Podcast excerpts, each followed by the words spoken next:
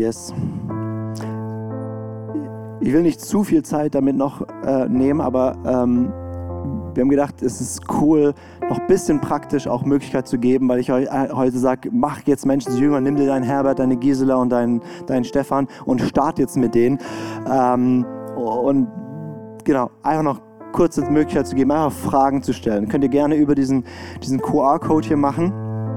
Und ähm, genau, ich werde einfach anfangen, auf diese Fragen einzugehen. Ihr könnt auch rein, wenn ihr keine eigenen Fragen habt, könnt ihr mal reingehen und gucken, was gibt es da so für Fragen. Wenn die like, kommen die weiter hoch und dann äh, versuche ich sie mehr ähm, zu beantworten.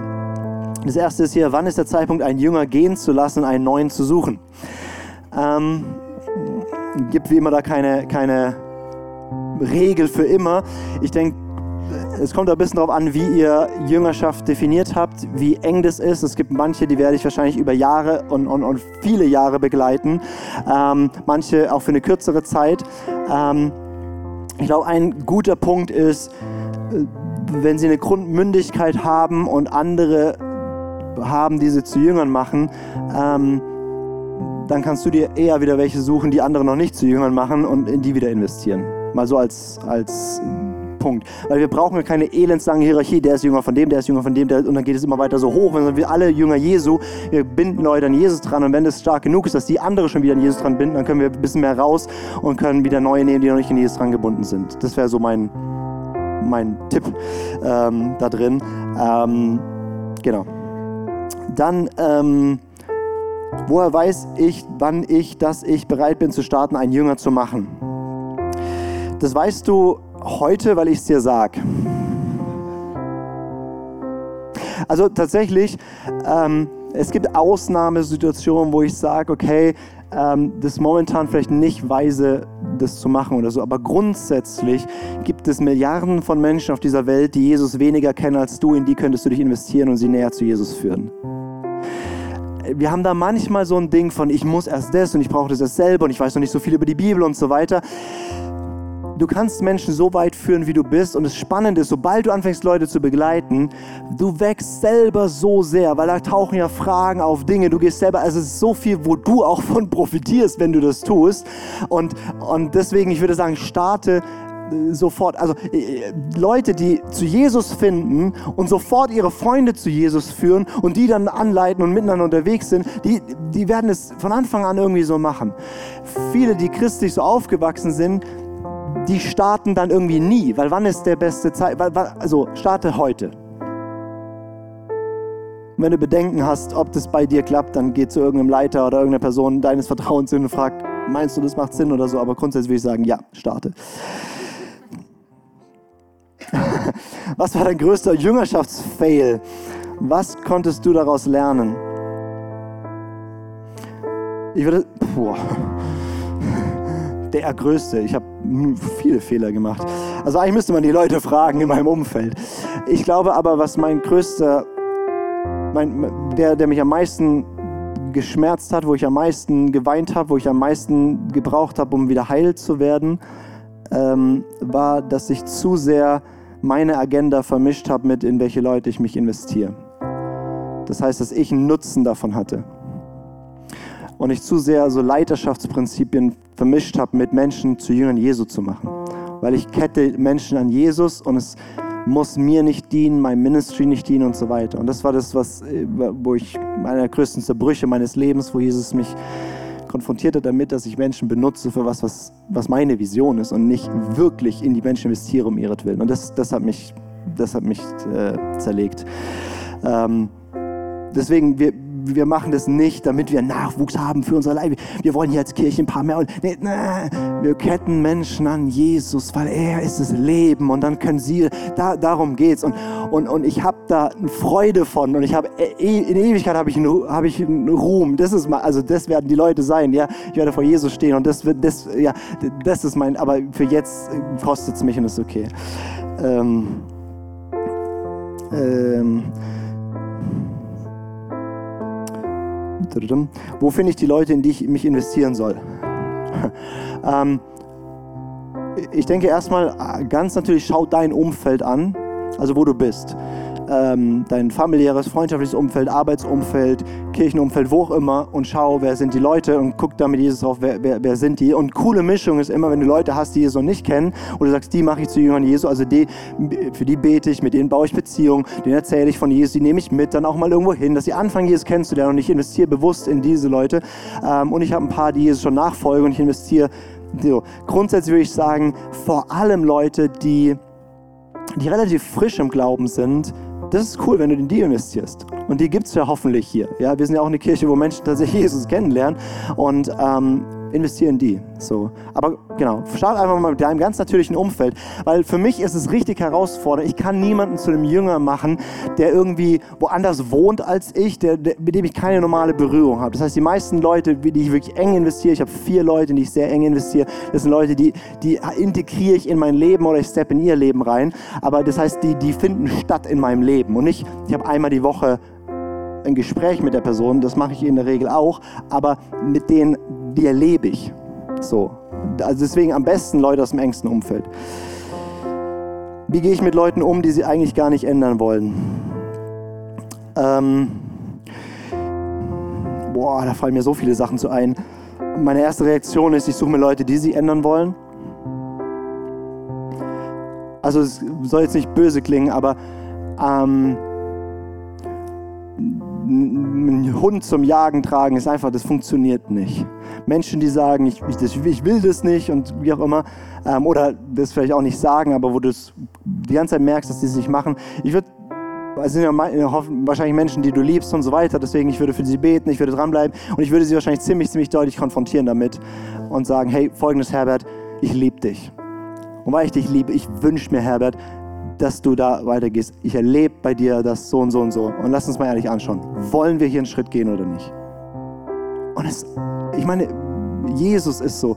Er predigt und alle gehen. Und er sagt zu seinen Jüngern, wollt ihr auch gehen? So, also es ist krass, so dieses, es ist eine freiwillige Sache. Ja, also, und genau, also gibt es wahrscheinlich noch viel mehr zu sagen, aber ähm,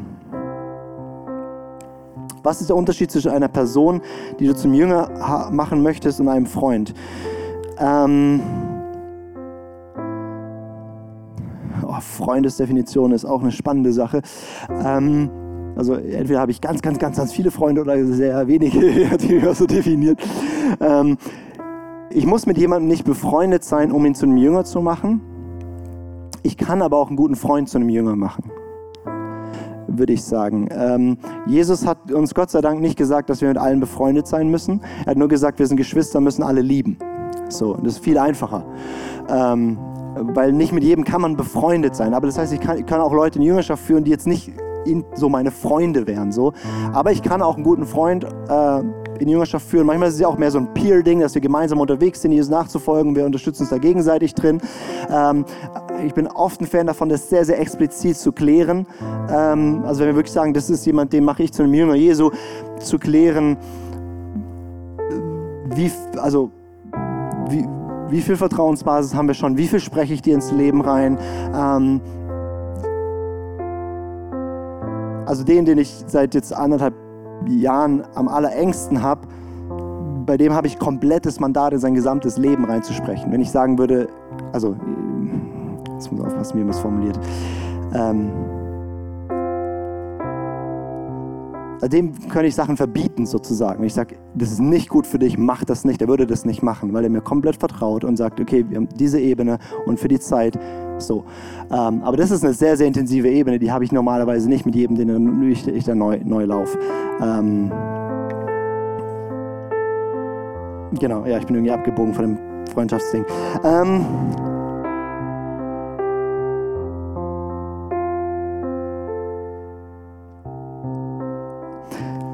Wie kann ich jemand überzeugen, dass es wichtig ist, bejüngert, ist auch so schwierig, in Deutschland haben wir kein so gutes Wort, gell? bejüngert hört sich ja so extrem behindert an.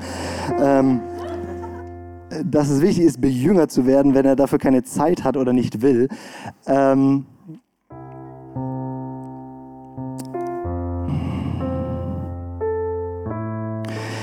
ich würde der Person wirklich ermutigen,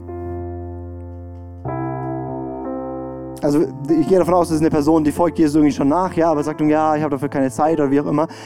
Ähm, Jüngerschaft ist ja eben nicht gerade ein, ich lade dich noch ein und wir haben dann extra Meetings, sondern Jüngerschaft bedeutet ja, darf ich mit dir mein Leben teilen, teilst du dein Leben mit mir und wir schauen uns 168 Stunden deiner Woche an, wie folgst du da drin Jesus nach. Dafür hast du Zeit, weil das machst du eh ähm, also nur vom, vom ganzheitlichen Verständnis erstmal. Und dann würde ich einfach sehr, sehr stark ermutigen zu sagen, hey, wenn du Jesus nachfolgst äh, und so weiter, ähm, warum das dient, halt Argumente aufführen und so weiter. Wenn die Person das nicht will, dass in, in sie investiert wird, wieder dasselbe zu sagen, such dir so viele, die es gerne wollen. Ich sehe, wie viele Leute kommen zu mir und die sagen nicht mehr Jüngerschaft, aber die sagen, ob, ob ich sie mentoren kann oder. Und wie viele Leute kommen und, wollen das? Ja, natürlich, weil wir haben da Bedarf und Bedürfnis. Also ich kann die Leute schicken. Also, ähm, ja. Aber ja, versucht zu überzeugen, wenn es nicht geht, geht es nicht. Okay, ähm, was haben wir hier noch so? Wie kann man Menschen mit Depressionen zu Jüngern machen? Ähm, Finde ich eine gute Frage, weil es ein Feld öffnet, was wichtig ist. Ähm, also, wir dürfen ja nicht unterscheiden. Also, jeder, der Jesus liebt und nachfolgt, ist ein Jünger. Und zu Jüngern machen bedeutet, ich tue in diesem Lehrlingsprozess investieren. Das heißt, die Person, die vielleicht schon Jesus kennt und depressiv ist, ist ein Jünger Jesu. Die Frage ist, wie kann ich jetzt sie zu einem, also in dieser Jüngerschaft begleiten oder noch stärker zu einem ähm, Jünger Jesu machen? Ähm, das macht Sinn, wenn ich ähm, das Gabensetting, die Beziehungsebene und die, die, die Kompetenz dazu habe, das wirklich zu machen. Also ich würde mir nicht zutrauen, jemanden, der wirklich depressiv ist, zu sagen, ich begleite dich in dem jüngerschaftlichen Prozess. Ich kenne viele Leute, die würden sich das zutrauen, die könnten das. Ich, Lukas Knies, mit meinem Gabensetting, mit meiner Person, frage die Leute in meinem Umfeld, ich wäre nicht der Beste für diese Leute. Das heißt, ich würde sagen, ich würde das nicht machen, sondern ich würde gucken, ich kenne Leute, die können das gut. Wenn es jetzt aber jemand ist, den ich vielleicht schon im Jüngerschaft habe, jetzt hat er eine depressive Phase oder psychische Schwierigkeiten irgendwelcher Art, würde ich den nicht fallen lassen, würde weiter dranbleiben, aber dann würde ich mir Hilfe holen. Wer hilft damit, dass wir hier einen Weg gehen und würde gewisse Dinge nicht halt irgendwie direkt anpacken. Ich glaube, ja.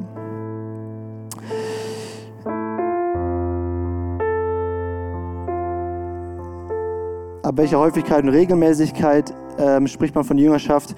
Ähm,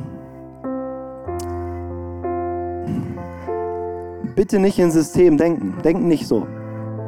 darum geht es nicht. Jüngerschaft passiert dann, wenn ihr sagt, wir folgen gemeinsam Jesus nach und ich begleite dich da drin. Ich mache dich jetzt zu einem Jünger. Martin und ich könnten jetzt sagen, das macht keinen Sinn, aber könnten wir sagen, ähm, dass da ein Jüngerschaftsverhältnis wäre. Und dann würden wir überlegen, okay, wie leben wir das und so weiter. Und dann würden wir das irgendwie austüften, was das bedeutet. Also für mich ist Jüngerschaft nicht ein Mentoring-Programm, ich habe ein Treffen einmal die Woche, sondern ich habe Leute in meinem Leben, wo ich sage, okay, ähm, in dich investiere ich und lass uns anschauen, wie sieht es aus. Und es hat verschiedene Phasen und so weiter, aber das kostet mich mehr als eine Stunde in der Woche, sondern es kostet mich in Anführungszeichen mein Leben, weil ich lasse die Leute in mein Leben und ich, ich, ich gehe in ihr, je nachdem, wie eng das ist. Ähm, es macht natürlich nicht Sinn zu sagen, wir haben Jüngerschaftsverhältnis, aber wir sehen uns nie. So, das ist natürlich nicht, nicht sinnvoll. Ähm, ist es gut, wenn ein, eine Frau einen Mann jüngert? Man kann die Frage wahrscheinlich auch umdrehen, ein Mann eine Frau jüngert. Ähm,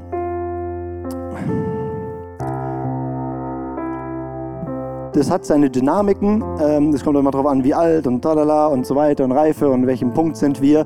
Ähm, ich würde das aber nicht wie manche, manche würden sagen, das geht gar nicht, macht das immer geschlechtsspezifisch und ich kann den Rat verstehen, warum und da gab es auch schon viel Unfug. Ähm, kirchengeschichtlich, biblisch gesehen würde ich sagen, ist das kein Hinderungsgrund. Ähm, und ich selber habe von den vier Leuten, die ganz eng dran sind, sind zwei Männer, zwei Frauen.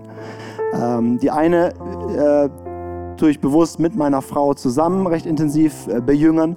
Ähm, was ein Wort. Ähm, und ähm, genau. Aber das muss man sehr, sehr sauber anschauen und da auch sich, sich also miteinander das klar klären und auch gegenüber, also, also ich habe Leute, die in mein Leben reinsprechen und mein Leben reingucken und die mich auch Sachen fragen.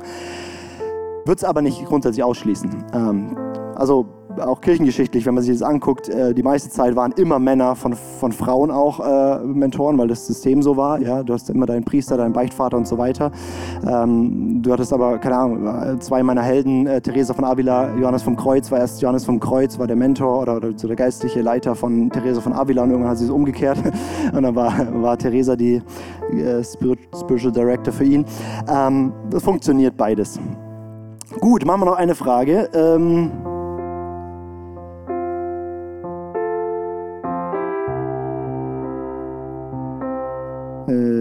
vielleicht das hier noch. Bei einer großen Small Group ist Jüngerschaft nicht wirklich möglich? Fragezeichen.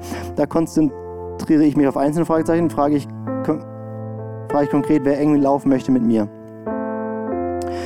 Ähm, ich würde nicht sagen, dass eine, eine Small Group keine Jüngerschaft möglich ist. Jesus hatte zwölf Jünger. Also ich weiß nicht, wie groß die Small Group ist, der jetzt gefragt hat. Vielleicht hast du auch so eine 35-Mann-Gruppe.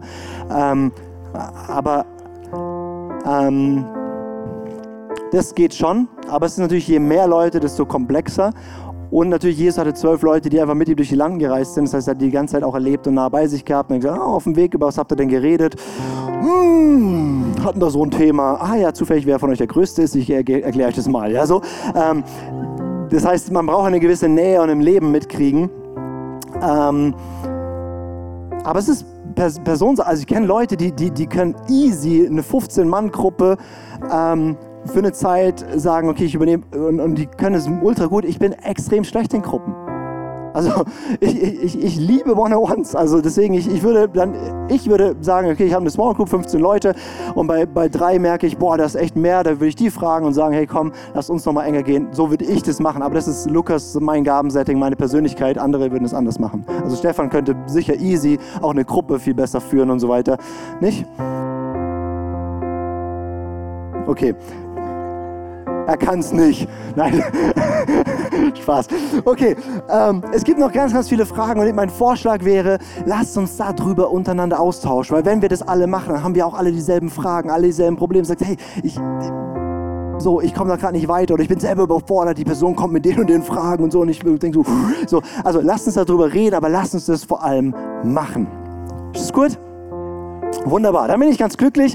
Äh, dann darf Bettina hier noch den, die Celebration landen und dann machen wir das, oder? Sehr gut. Genau, vielen, vielen Dank, Lukas, dass du uns da so ganz praktisch mit hineingenommen hast.